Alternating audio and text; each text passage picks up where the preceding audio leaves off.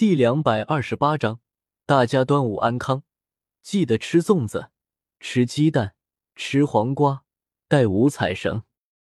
我没有什么交代，这个大陆实力为尊，有了实力就不会被人瞧不起，就不会被人踩在脚下。我现在有实力，你可以这般跟我说话。如果我没有实力，现在在地上躺着的，应该就是我了吧？萧炎冷哼一声：“错。”实力为尊，只是让人尊敬你的实力，而不是让人尊敬你的手段。一个嗜杀的人是不配得到别人的尊敬。你这般狂妄，不也是有所仰仗？如果你没有你身上的业火，又如何敢跑到这里撒野？纳兰嫣然冷冷的说道，话语落地有声，让人心头不禁一阵大快。你在挑战我的耐心？你觉着我不敢杀你？萧炎牙齿紧咬，看着步步紧逼的纳兰嫣然：“你可以试试。”纳兰嫣然一句话说完，周身斗气涌动，庞大的力量磅礴而出，瞬间弥漫了整个旅店。并非是纳兰嫣然为了墨家出头，而是萧炎口出狂言，侮辱云岚宗。作为云岚宗的掌门弟子，必须出来守护宗门的尊严。斗灵，一时间整个大厅鸦雀无声，就连纳兰朝歌都是惊呆了。怎么可能？纳兰嫣然居然是斗灵强者？这才多大的年纪啊！他吃了化肥了，长这么快。上次在石墨城见面，他才是大斗师啊！天啊，一个十七岁的斗灵，果然不愧是加玛帝国的第一天才。啧啧，云岚宗的未来掌门人果然不简单呢。就这种天赋，也难怪看不上他那指腹为婚的未婚夫。也不知道他的那个废物未婚夫怎么样了。癞蛤蟆想吃天鹅肉啊！哎，听说纳兰嫣然与他的未婚萧炎解除了婚约了吧？你懂个屁啊！什么解除啊？是被萧炎一纸休书给休出来了。你懂的屁是啥呀？纳兰嫣然什么身份？萧炎什么身份？说萧炎休了纳兰嫣然，鬼才信！只不过是他们自欺欺人的一种说辞而已。再说了，又没有结婚，哪来的休书？只不过为了那可怜的尊严吧，给自己的脸上贴金罢了。也是，要是我就大方的解除婚约，不就完了？人啊，贵有自知之明。就是，好聚好散。再说了，本来就没有感情的。又不是始乱终弃，这有什么丢人的啊？老人定的婚约不合适就散了呗。要是我啊，萧炎的指甲紧紧的扣在肉里，似乎要扣出鲜血来。纳兰嫣然啊，我真的是很想在这里就把你给宰了。你给我的耻辱，我会加倍的还给你。可是老天为什么这么不公？明明我已经很努力了。明明我已经吃了很多的苦了，可是在这个女人的面前仍然是不值一提。此刻的萧炎在吞噬了玄黄岩之后，已经晋升了大斗师，可是也仅仅是一星大斗师而已，和那个斗灵相比，差距不忍直视。不要冲动，实力可以慢慢提升。再说了，实力又不能代表杀人手段。你以斗者的实力，不也一样击杀过斗师？感受到萧炎那差点暴走的心态，药尘赶忙出现，安抚着萧炎暴动的心思。可是我好恨我自己，恨我没用。萧炎无比沮丧的说道：“你在自暴自弃什么？这才刚刚开始。再说了，距离你和纳兰朝歌的三年之约还有半年，你慌什么？纳兰嫣然是斗灵，纳兰朝歌可不一定也是斗灵吧？”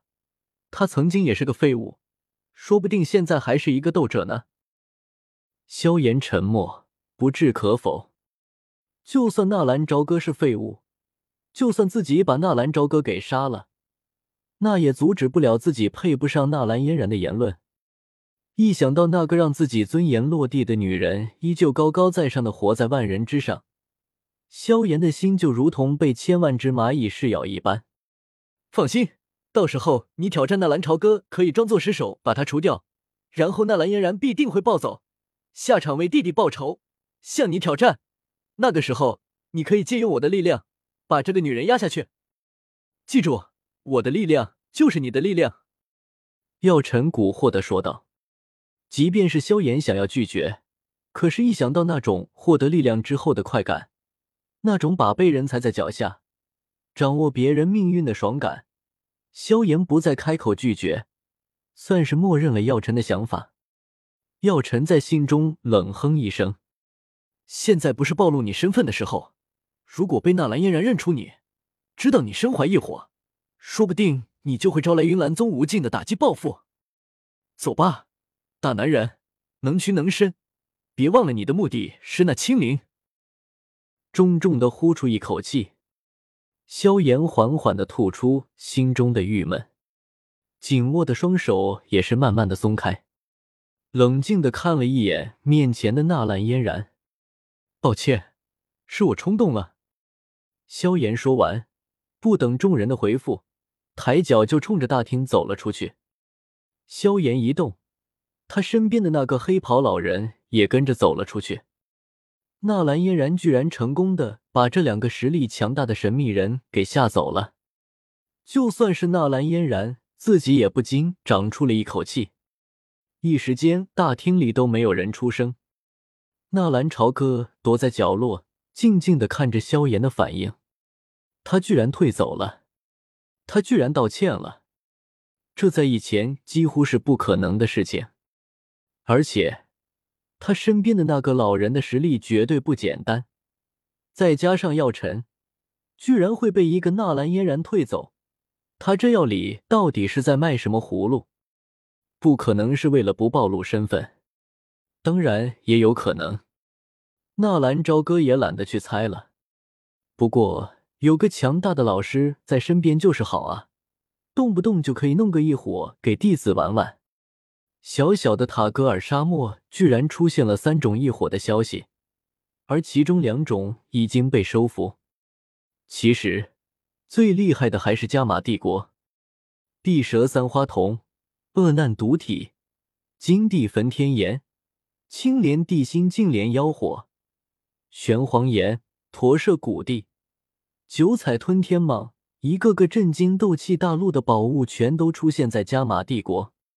忽然，纳兰朝歌的心中闪过一个恐怖的念头：斗气大陆这么大，药尘曾经游历过加玛帝国，这一点是他自己承认的。他来到过塔戈尔大沙漠，还碰到了法玛，顺手指点了他的炼药术。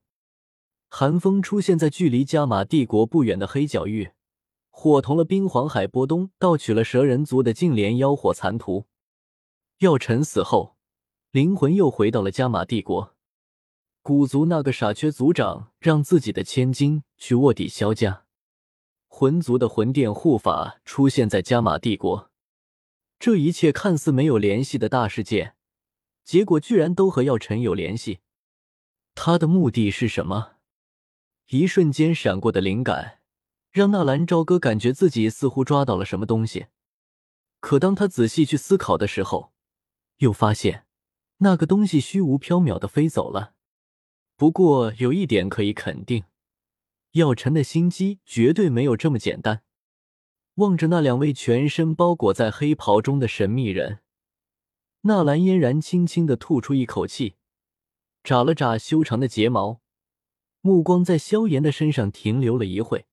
不知为何，这位黑袍人总是给他一种莫名的感觉。当然。这种感觉，自然不可能是男女间的那种，反而倒像是冥冥中宿敌间的感应。素手轻揉了揉额头，纳兰嫣然将这有些莫名其妙的荒唐念头甩出了脑子，偏头望着身边的玲玲，轻声笑道：“你怎么得罪他们了？他们的实力深不可测，一定要多加小心。而且在你们墨家大喜的今天，他们突然出现。”一定要通知你们的家主多加防范。那个红衣女子点了点头，转身冲着身边的一个跑腿的跟班说了几句，然后那个跟班立刻掉头走了出去，看样子是去汇报去了。一直安排了一起，那红衣女子这才笑盈盈的拉起纳兰嫣然的双手：“嫣然姐姐，幸好你来了，你又救了我一命，不然以后你都见不到我了。”纳兰嫣然摸了摸那红衣女子的脑袋：“都告诉你多少次了，不要这么刁蛮，你就是不听，这不碰到惹不起的人了吧？以后一定要多加注意，不许再这么无理取闹。”红衣女子吐了吐舌头。很是乖巧的点了点头，玲玲知道了。莫叔叔，纳兰嫣然冲着那中年人点了点头。嫣然侄女的天赋真是恐怖，也让人羡慕啊！中年人对着纳兰嫣然笑道：“你又解围了我们墨家，不然我们墨家的脸可就要丢尽了。”莫叔叔言重了，我们这也算是同气连枝，自该这样。纳兰嫣然和那中年人交谈，而玲玲则是眼角余光略微有些胆怯的四处扫了扫，似乎是在找什么人。姐姐，你的朋友呢？怎么没跟着过来呢？刚刚他们一起来到这旅店，纳兰嫣然说看到一一位熟人，所以走出去找人去了。而玲玲则是听到了萧炎的那句墨家嚣张的话语。这才发生了这一系列的事情。听见玲玲的问话，纳兰嫣然这才想起纳兰朝歌怎么没跟着自己。四下看去，却是不禁摇头苦笑，因为他看到了一个熟人，葛叶和云峰一起走了进来。一进大厅，云峰则是第一眼就看到了纳兰朝歌所在的地方，径直走了过去。云峰。就是当年和纳兰嫣然一起去萧家退婚的那个少年，沉默寡言，性子沉稳，云岚宗大长老云灵的弟子，而他真实的名字叫做莫离，莫家的嫡长子。葛叔叔，你们来了。看到葛叶进来，纳兰嫣然快走两步迎了上去，葛叶也是赶忙走了过来，扶着纳兰嫣然，笑道。好家伙，几个月不见又变漂亮了。不过你的实力还真是让人羡慕啊！如此年轻的斗灵，这是我们整个个云岚宗的幸事。侥幸突破了而已，如果不是师傅的指点，嫣然也没有这种修炼速度的。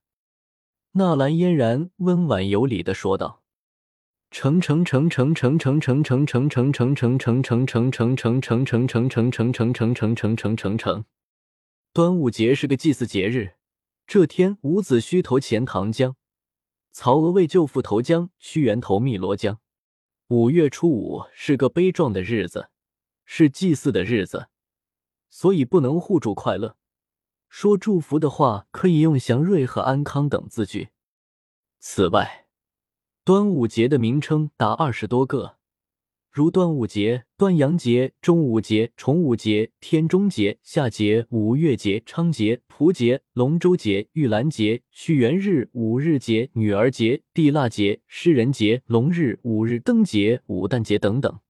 吃粽子不是为了纪念屈原，而是因为粽子有棱角，它的棱角就像是一把刀子，可以将病魔灾害铲除。我们这里端午节没有吃粽子的习惯。但是喜欢煮鸡蛋，这叫吃五黄。吃五黄需要吃名称中带有“黄”字的食物，如蛋黄、黄酒，也可以是黄瓜。意思是指这个季节青黄不接，吃黄色的食物就可以接上了。还有小时候带的五彩绳，带五彩绳的说法，老人将五个颜色的绳子拴在孩子手腕、脚脖上，第一场雨出现彩虹。把五彩绳扔进流水中，寓意驱走疾病。